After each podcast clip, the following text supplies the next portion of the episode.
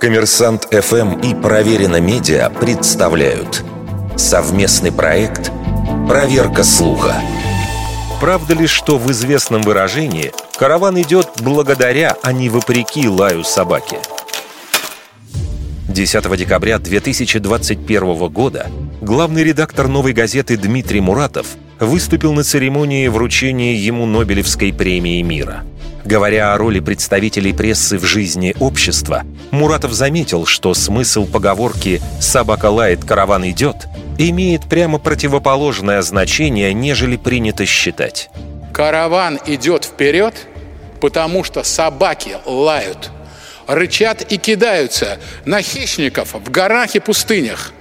И движение вперед возможно только, когда они сопровождают караван – Утверждение Муратова удивило многих. Ведь традиционно смысл этой поговорки воспринимается как «несмотря на критику со стороны, продолжай делать свое дело».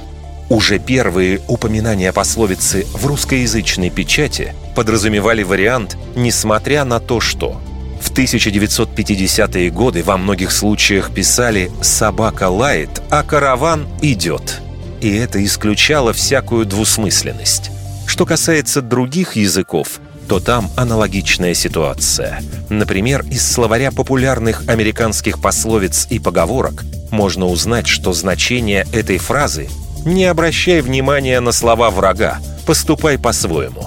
Наконец, представитель восточной традиции, турецкий писатель Назым Хикмет писал «Вся история человечества в определенном смысле есть не что иное, как борьба между лающими собаками и идущим караваном.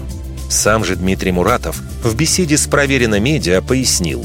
Он услышал о подобной трактовке от афганских караванщиков, которые брали с собой в дорогу крупных собак, распространенных в соседнем Таджикистане.